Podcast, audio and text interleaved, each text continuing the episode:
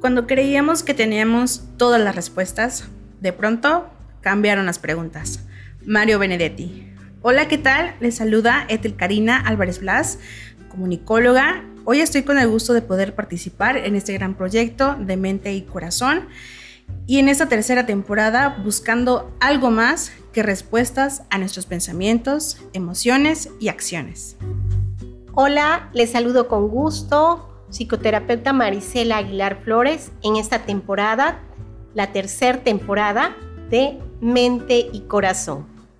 Un espacio para conocer, dialogar y reflexionar sobre temas relacionados con los pensamientos, los sentimientos y las formas en que las personas los llevan a determinadas maneras de ser y estar en la vida.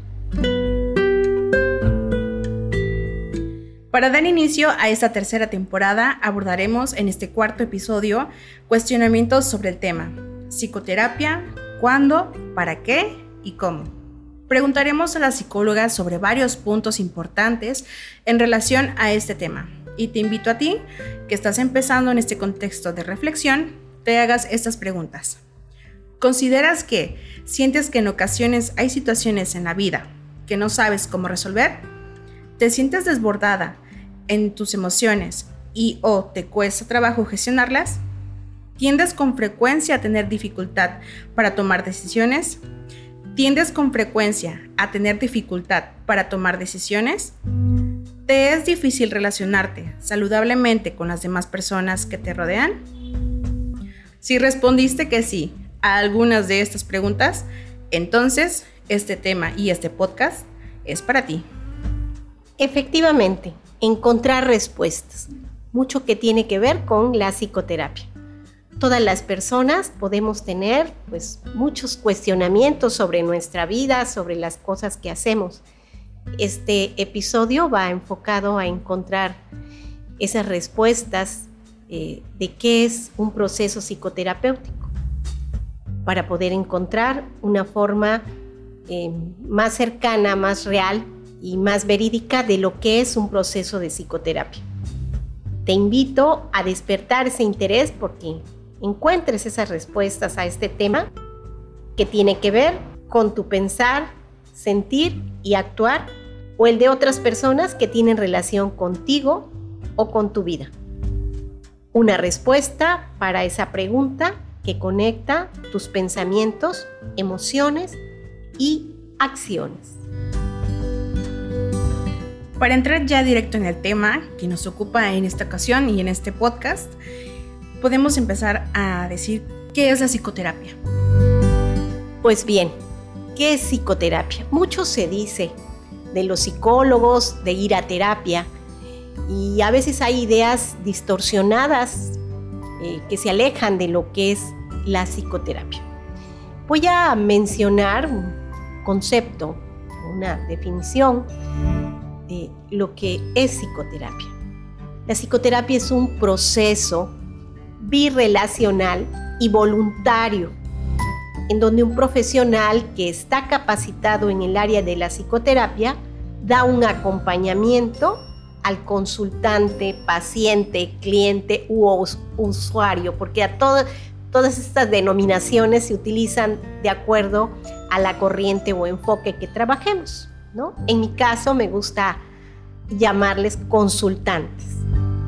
Eh, el objetivo de esto es esclarecer, resignificar o resolver asuntos que están causando dificultad a las personas o algún malestar que no han podido resolver por sí mismos y que dentro de un contexto de la psicoterapia, en donde debe de haber sinceridad, confianza, confidencialidad y respeto mutuo. Aquí quisiera clarificar algunos puntos cuando digo que es un proceso birrelacional. ¿Por qué? Porque es ese, esos pasos que se van dando entre dos o más personas en un proceso de terapia. Dos, porque es el consultante y el terapeuta más dos o más personas cuando hablamos de un proceso de psicoterapia de pareja o un proceso de psicoterapia familiar. ¿sí? Y que bueno, tiene que ser un profesional que esté capacitado para ello. Hay el desconocimiento aquí en este punto que no todo psicólogo puede dar terapia.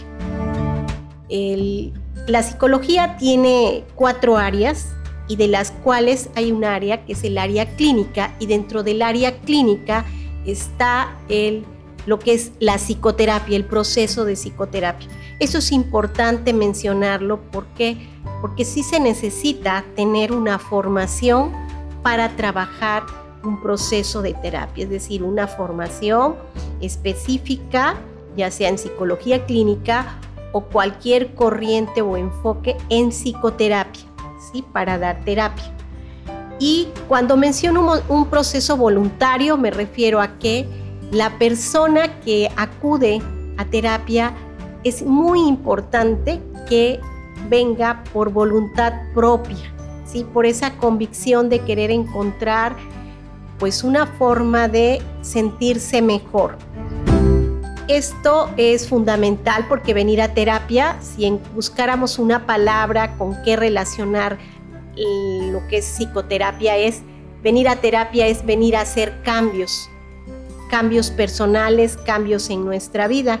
Y para que esto se den y se den de manera auténtica, pues se requiere que eh, sea de manera voluntaria. ¿no? También que es un acompañamiento. El terapeuta no te va a decir qué tienes que hacer, te va a acompañar para que vayas descubriendo, vayas tomando conciencia de las formas en que estás viviendo, en que piensas, en que sientes, en que haces cosas y que te han llevado a estar en esa situación. Entonces es un acompañamiento. Eh, existen pues muchos prejuicios en cuanto a la terapia, que si es para personas que están eh, así, menciono el término locos, eh, quiero aclarar el término loco no existe como tal en el contexto de la psicoterapia o que son para personas raras o para personas que están mal. Realmente la terapia es para cualquier persona y es importante que en algún momento de nuestra vida pues vayamos a terapia, a arreglar situaciones, ¿no? Hay diferentes formas de trabajar en terapia porque si bien es cierto que es un proceso que se hace bajo un encuadro teórico, cada persona es única y diferente. Entonces, de ahí deriva que para trabajar en terapia tenemos que utilizar diferentes formas específicas de acuerdo a cada persona. Se considera que la terapia debe ser un proceso creativo en el cual debemos de utilizar los recursos internos de la persona, del consultante. ¿A qué me refiero con los recursos internos? Pues a todas aquellas características, habilidades, gustos, preferencias de la persona para poder ir trabajando con ella. De allí que existen diferentes técnicas para trabajar en terapia, desde la danza, desde el arte, la música, la narrativa, el diálogo, en fin. Entonces no hay una forma como receta de cocina para trabajar en terapia, sino que tiene que ser un proceso creativo. Siempre hay que considerar pues la individualidad de cada consultante. Esto es muy importante mencionarlo. ¿Cuándo y para qué ir a un proceso de psicoterapia? Bueno, yo les mencionaba en la pregunta anterior que es importante que todos en algún momento vayamos a terapia. Los seres humanos eh, durante nuestra vida pues tenemos diferentes etapas por las cuales pasamos desde que nacemos. Eh, pasamos de ser bebés a ser niños, a ser pubertos, adolescentes, adultos, adultos jóvenes, adultos solteros, adultos que van a, a integrarse al ámbito laboral eh, el adulto que decide pues contraer matrimonio o vivir en una vida de pareja, en fin, todos esos cambios vitales que vamos pasando son etapas que, si bien es cierto, son cambios para avanzar en la vida, sí es necesario a veces un proceso de ajuste, de, adaptación y que puede provocar eh, un desajuste en la persona. Entonces, en esas etapas es recomendable o puede ser viable un proceso de terapia. Los seres humanos somos personas que, como nuestro POTS se llama mente y corazón, pues tenemos emociones, no solo somos un cuerpo, tenemos emociones, tenemos sentimientos y que a veces es difícil gestionar o identificar nuestras emociones o nuestros sentimientos y derivan en dificultades o problemas emocionales. ¿no? Es otro de los motivos por los cuales también se acude a terapia por procesos de duelo, es decir, todas aquellas pérdidas que durante nuestra vida podemos vivir y cuando digo duelos, pues puede ser cualquier pérdida, desde la pérdida de una relación, la pérdida de un ser querido por fallecimiento, de un trabajo, de una eh, condición social, económica, eh, lugar de residencia, etcétera, ¿no? Hay muchos duelos por los cuales podemos pasar y que también nos pongan como en esa situación un tanto compleja que vamos a requerir o es conveniente un acompañamiento, eh, los problemas de pareja que a veces se pueden presentar, eh, la dificultad para tomar decisiones, eh, la falta a veces de motivación, el sentir como que no estamos satisfechos con nuestra vida, como que algo nos está faltando y necesitamos descubrir qué es pues también es conveniente en situaciones específicas de alguna condición que ya pueda tornarse como una condición que altera la salud mental, como puede ser, por ejemplo, un estrés prolongado o inclusive una ansiedad o depresión que en la actualidad está incrementándose muchísimo estas condiciones de ansiedad y depresión o también por malestares físicos que no han evolucionado favorablemente.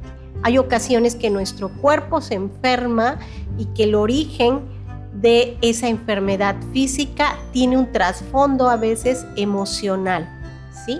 Y que es muy recomendable en esos casos, pues, eh, recurrir a terapia o eh, sucede también que los médicos especialistas canalizan, ¿no? Cuando ven que realmente el origen de esa situación de, este desajuste en la salud física está repercutiendo y que los procedimientos, digamos, médicos, farmacológicos, no dan una solución porque no es el origen físico. Entonces, en esos casos, pues es recomendable. Yo diría, eh, en nuestra vida, pues lo ideal sería que la terapia fuera a nivel preventivo que no esperar a tener dificultades para ir a terapia, ¿no? Sería recomendable que es recomendable que una vez al año es preferible ir a una o dos sesiones y ya eh, antes de que haya una dificultad, ¿no? Así como de un chequeo general. Nuestra salud física, en nuestra salud física lo hacemos y en nuestra salud emocional con más razón lo debemos de hacer. Psicóloga, para aquellos que así que pues no saben o están apenas adentrándose dentro del mundo del proceso de psicoterapia, ¿cómo es una sesión de terapia? Una sesión de terapia es, eh, yo ya les mencionaba, que es abarca ciertos aspectos de confianza, de seguridad, de confidencialidad. Eso es muy importante. Entonces, una sesión de terapia van a estar las personas que deban de estar. Es decir, es una sesión donde únicamente va a estar el consultante o los consultantes si fuera terapia de pareja o terapia familiar y el terapeuta.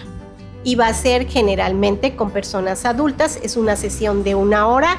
Con los niños o jóvenes puede ir de 45 minutos a 50 o una hora. Puede ser un poquito menos con los niños. ¿no?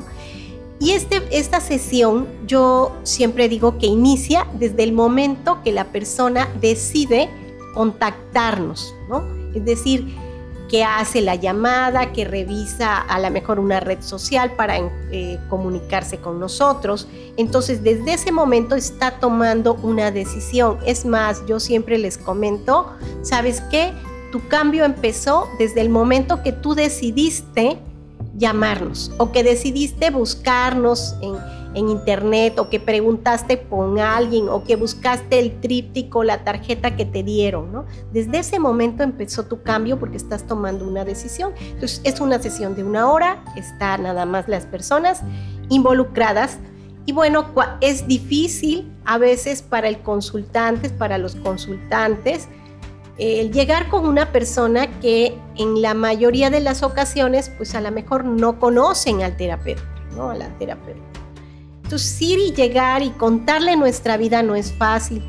Entonces, es muy importante que eh, cuando llega una persona, eh, lo que nosotros le llamamos en nuestro procedimiento eh, de terapia, tengamos siempre una etapa social, es decir, esa etapa en donde se pueda hacer una especie de rapport, crear un ambiente de confianza con la persona, una plática ligera que permita que la persona se sienta en confianza, se vaya sintiendo en confianza para entonces sí poder ir abordando eh, la situación que trae. Aquí los aspectos de comunicación son muy importantes, que seamos asertivos en cuanto a la comunicación. De ahí que, por ejemplo, en los consultorios de psicología em, es recomendable que sean eh, consultorios en donde no haya nada de por medio entre el consultante y el terapeuta, es decir, no haya una mesa o no haya un florero o algo, ¿no? Sino que estemos frente a frente y que nada nos interponga, porque eso da eh, un ambiente de mayor confianza. El escritorio siempre es un mueble que impone una superioridad del que está atrás del, del escritorio sobre el que está delante del consultorio. Entonces aquí es como estamos, te estoy acompañando, pero eso no quiere decir que soy más que tú, ¿sí? Entonces es cuidar esos aspectos. Eh, hay algunas corrientes que sí lo manejan, hay algunas personas que no lo manejan, eh, el decir, bueno, es que tiene que ser como una salita, ¿no? Eso ya va como en el criterio, en la formación y en el estilo de cada terapeuta. En mi caso, sí me gusta que sea como un ambiente así, como más, más de confianza, más cordial. Cuando las personas vienen, ¿qué pasa en una sesión? Que las personas vienen y siempre nosotros decimos, nos presentan la punta, el iceberg, ¿no? ¿Qué es el iceberg? Pues es nada más lo que se ve, el problema vengo porque no puedo dormir y ando muy nervioso, vengo porque me enojo mucho, vengo porque tengo muchos pleitos con mi pareja, vengo porque ya no estoy a gusto en mi trabajo. Esa es la punta del iceberg. Sin embargo, es importante que en terapia vayamos bajando, ¿no? Y encontrando la causa de ese iceberg, de eso que se ve, qué es lo que está provocando que la persona se enoje mucho o que la persona ya no esté bien con su pareja o que eh, se sienta mal, ¿no? Entonces es indagar. Muchas veces en una primera sesión es como una exploración y entonces les decimos, en terapia manejamos las tareas terapéuticas que consisten en algunas actividades o a veces puede ser algo muy simple, muy sencillo, pero que lleven a la persona a ir como entendiendo y dándose cuenta de las cosas. Entonces, eh, se les pide que una sesión de terapia que es de una hora, ellos la conviertan en 23 horas. Es decir, lo que vas trabajando aquí, llévatelo para que sigas a la mejor reflexionando, analizando, dándote cuenta. ¿no? Entonces, es que eh, en terapia vamos a, vamos a dialogar también vamos a trabajar con algunas eh, técnicas, dependiendo también del enfoque, del tema, de la persona misma, con algunas eh, técnicas que sean en, pueden ser vivenciales, ¿no? muy prácticas, cosas sencillas que a la persona le lleven a ir descubriendo cosas. ¿sí? Esto va a ser también dependiendo de la persona. Hay personas que nos enfocamos como más a un estilo narrativo. Si bien es cierto que hay enfoques eh, y todos los enfoques tienen algo bueno y nos sirven, lo importante es saber cuándo, con quién y cómo lo aplico. ¿sí? Esas, esas técnicas o esos enfoques. Es un proceso personal, por eso tenemos que ir trabajando. A veces hay la idea que vamos a forzar a la persona que haga o diga algo. No, en terapia vamos a trabajar al ritmo de la persona. ¿sí? Muchas veces un proceso de duelo puede evolucionar, por decir algo, ¿no? Un ejemplo, puede evolucionar muy rápido eh, dependiendo de la persona, de las situaciones en las que está viviendo ese proceso de duelo, a veces puede ser más lento, en fin. Entonces es un proceso personal. He repetido mucho la palabra proceso y quiero aquí aclarar esa palabra porque proceso son pasos, ¿no? Es como sinónimo de pasos que vamos dando. Y eso es muy importante aclararlo con la persona que viene porque hay ocasiones que las personas tienen la idea que una situación se va a resolver en una sesión y eso no puede ser, ¿sí? Es un proceso, ¿por qué? Porque hacer cambios a nuestra vida no es tan rápido como decir me cambio de ropa, ¿sí? Eh, es, más, es, es más tiempo, ¿no? Entonces sí, es un proceso que va a depender de varias situaciones, entre ellas la, el compromiso que haya por ambas partes, es decir, consultante y terapeuta. Yo diría un 70% del consultante y un 30% del terapeuta. ¿Por qué así? ¿Por qué? Porque los cambios la persona los tiene que ir haciendo por sí misma, ¿sí? Por sí misma eh, en el convencimiento de que quiere estar mejor, que quiere hacer cosas distintas en, su vida, ¿no? Claro, para esto, para que se pueda dar ese proceso y se vayan dando los cambios, una de las primeras cosas que se tienen que lograr desde la primer sesión, y eso sí es responsabilidad y este, pues yo diría compromiso del terapeuta, es el vínculo terapéutico. ¿Y qué es esto?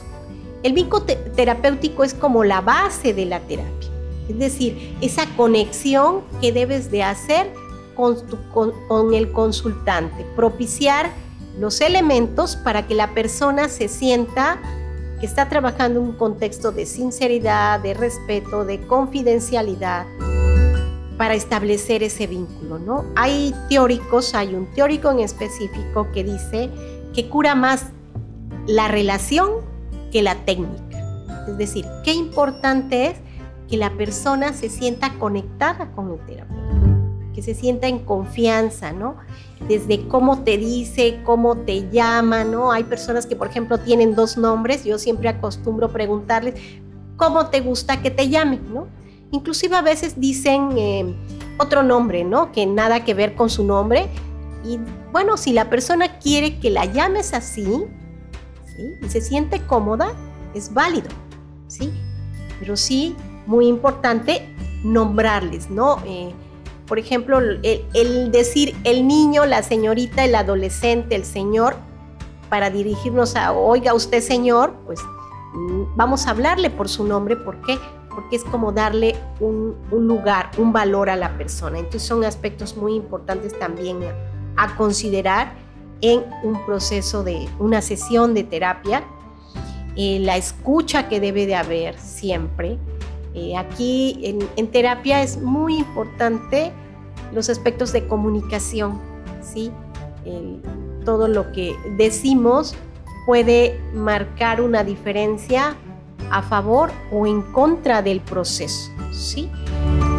Otra cuestión, hablando de comunicación, otra cuestión que también es importante mencionar, eh, sobre todo en un proceso de terapia, en una sesión inicial, es establecer un plan terapéutico, es decir, los acuerdos que vamos a tener para llevar a cabo esta terapia. ¿sí? Vamos a, cuándo no nos vamos a ver, cada cuánto nos vamos a ver, eh, si hay flexibilidad en los, en los horarios, hay personas que dicen si van a venir siempre el mismo día a la misma hora, los honorarios, las inasistencias, todo esto involucra ambas partes, ¿sí? O sea, es un compromiso mutuo, eh, no nada más es del consultante, sino del terapeuta. Nosotros tenemos la obligación que si citamos a alguien, ¿no? yo diría más que obligación, el compromiso de estar ahí y esperar a la persona, ¿no? Pero también la persona tiene ese compromiso de asistir a su terapia y dar un seguimiento a, la, sesión, a lo que se hace o a lo que se va trabajando. Entonces, a grandes rasgos, pues eso pasa. Los terapeutas, muchas veces hay personas que les cuesta trabajo externar ciertas cosas, ciertos temas. Y en terapia no somos jueces, ¿no? No somos jueces, es decir, el terapeuta no está para juzgar, para criticar, para censurar, para regañar, ¿no? A veces los niños o los adolescentes dicen, es que si le digo esto me va a regañar, ¿no? Entonces no es esa nuestra función. Es para que la persona la vamos a ayudar, ¿no? A que se dé cuenta que lo que está haciendo, pues no, no está haciendo a favor de él o de ella o de su vida, ¿sí? Pero no estamos para juzgar porque cada persona vive eh, sus historias de vida como puede vivirlas, de acuerdo a sus circunstancias, ¿sí? Somos el resultado de nuestras historias de vida, cómo somos, cómo pensamos, cómo reaccionamos, tiene que ver con nuestra historia de vida. Entonces, para poder juzgar tendríamos que estar o opinar, estar en, la piel de la otra persona, en la, dentro de, ella para saber, ¿no? Cómo, por qué es así o si está bien o si está mal. Entonces, eh, no es un, contexto para juzgar o, evaluar o censurar. Ya para cerrar este, este podcast, em, ¿qué se puede concluir sobre este tema? Bueno, creo que aquí lo más importante que quiero enfatizar es que atender nuestra salud mental es parte de atender nuestra salud integral. Muchos nos preocupamos de estar sanos y estar sanos es tener una salud integral y tener una salud integral es estar bien física, psicológica y socialmente. ¿Sí? Entonces el aspecto psicológico, emocional es muy importante, nuestra salud mental es muy importante y una forma de atenderlo es a través de terapia y fundamentalmente, yo diría, a nivel preventivo. ¿Sí? Es muy raro, yo llevo muchos años en esto y me he encontrado solamente dos personas que vienen únicamente como prevención. ¿Sí? Es decir, no tienen dificultades, sino, pues vengo a ver, porque no he ido a terapia, tiene tiempo, pero y empiezo a explorar y pues la persona está bien, ¿no? Está funcionando bien en las diferentes áreas de su vida. Entonces, lo ideal sería que fuera como preventivo y no como una intervención propiamente dicha, es decir, preventivo de desarrollo humano, entendiendo el desarrollo humano como un proceso de crecimiento que se va a caracterizar en las personas y que va a tener como objetivo la completa expresión de todo lo que es, de todas sus potencialidades. Es decir, que tú puedas seguir desarrollándote, creciendo, aprendiendo, siendo mejor persona, ¿no? Hacia eso eh, se orienta el desarrollo humano. Entonces, que pueda potenciar todas aquellas capacidades innatas, todo aquello que tú traes y todas aquellas habilidades que has adquirido en tu vida y en los casos necesarios pues igualmente, ¿no? Resolver asuntos que te estén causando alguna dificultad en, la vida. Entonces puede ser a nivel de prevención y a nivel de intervención, pero siempre será importante y necesario atender nuestra salud mental y para ello pues recurrir con un profesional que les pueda acompañar en este proceso. Podemos decir que para iniciar un proceso de psicoterapia se requiere de una formación específica y siempre será conveniente eh, investigar sobre en qué área está especializado el psicólogo, en donde vayamos a tomar nuestro, nuestro proceso de psicoterapia. Pues bien, nos despedimos, es grato despedirnos de este episodio relacionado a la psicoterapia. Mente y corazón en la búsqueda de respuestas a interrogantes que a todos nos puede interesar, hallando respuestas para la mente y el corazón. Hasta un nuevo episodio.